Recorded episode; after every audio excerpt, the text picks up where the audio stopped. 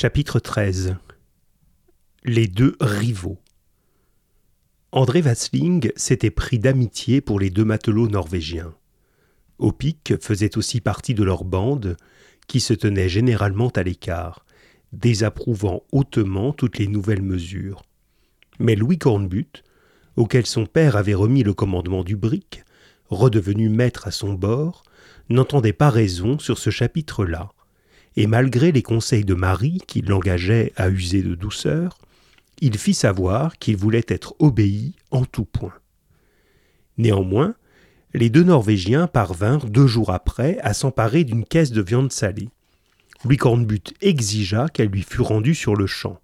Mais Opic prit fait et cause pour eux, et André Vasling fit de même entendre que les mesures touchant la nourriture ne pouvaient durer plus longtemps. Il n'y avait pas à prouver à ces malheureux que l'on agissait dans l'intérêt commun, car ils le savaient, et ils ne cherchaient qu'un prétexte pour se révolter. Pénélan s'avança vers les deux Norvégiens, qui tirèrent leurs couteaux, mais, secondé par Misonne et Turquiette, il parvint à les leur arracher des mains, et il reprit la caisse de viande salée. André Vasling et Opic, voyant que l'affaire tournait contre eux, ne s'en mêlèrent aucunement. Néanmoins, Louis Cornbutte prit le second en particulier et lui dit André Vasling, vous êtes un misérable. Je connais toute votre conduite, et je sais à quoi tendent vos menées. Mais comme le salut de tout l'équipage m'est confié, si quelqu'un de vous songe à conspirer sa perte, c'est-à-dire à lui faire du mal à l'équipage, je le poignarde de ma main. Louis Cornbutte, répondit le second, il vous est loisible de faire de l'autorité. Il vous est autorisé de faire de l'autorité.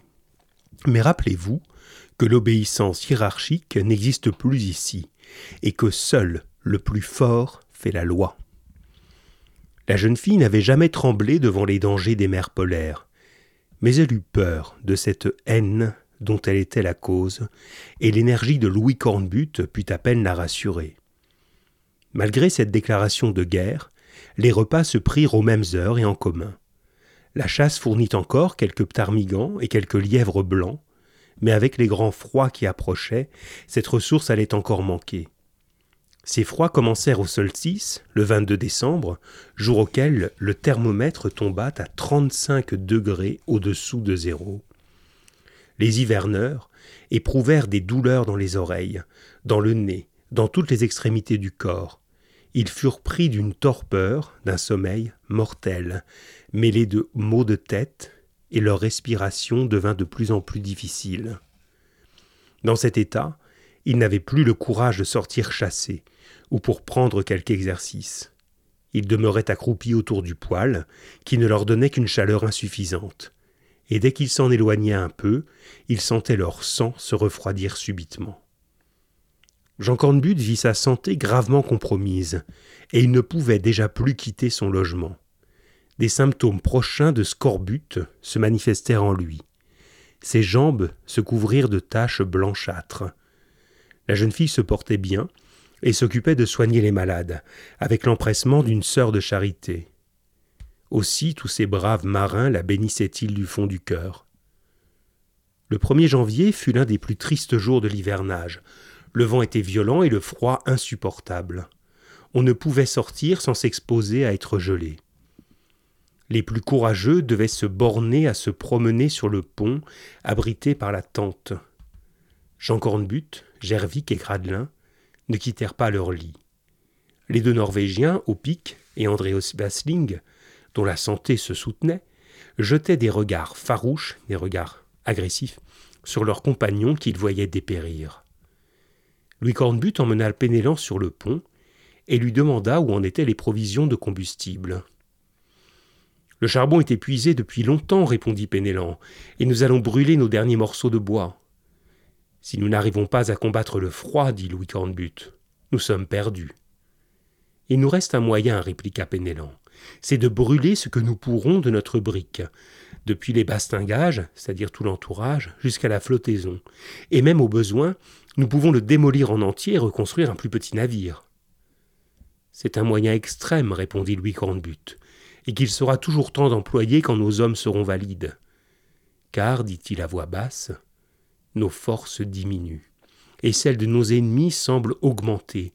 C'est même assez extraordinaire. C'est vrai, fit Pénélan, et sans la précaution que nous avons de veiller nuit et jour, je ne sais ce qui nous arriverait. Prenons nos haches, dit Louis Cornbutte, et faisons notre récolte de bois. Malgré le froid, tous deux montèrent sur les bastingages à l'avant, et ils abattirent tout le bois qui n'était pas d'une indispensable utilité pour le navire. Puis ils revinrent avec cette provision nouvelle. Le poêle fut bourré de nouveau, rempli de nouveau, et un homme resta de garde pour l'empêcher de s'éteindre. Cependant, Louis Cornbutte et ses amis furent bientôt sur les dents. Ils ne pouvaient confier aucun détail de la vie commune à leurs ennemis. Chargés de tous les soins domestiques, ils sentirent bientôt leurs forces s'épuiser. Le scorbut se déclara chez Jean Cornbutte, qui souffrit d'intolérables douleurs. Gervic et Gradelin commencèrent à être pris également. Sans la provision de jus de citron dont ils étaient abondamment fournis, ces malheureux auraient promptement succombé à leurs souffrances. Aussi ne leur épargna-t-on pas ce remède souverain. Mais un jour, le 15 janvier, lorsque Louis Cornbutte descendit à la cambuse, donc là où on stocke la nourriture, pour renouveler ses provisions de citron, il demeura stupéfait en voyant que les barils où ils étaient enfermés avaient disparu. Il remonta près de Pénélan et lui fit part de ce nouveau malheur. Un vol avait été commis, et les auteurs étaient faciles à reconnaître. Louis Cornbutte comprit alors pourquoi la santé de ses ennemis se soutenait. Les siens n'étaient plus en force maintenant pour leur arracher ses provisions, d'où dépendait sa vie et celle de ses compagnons. Et il demeura plongé, pour la première fois, dans un morne désespoir.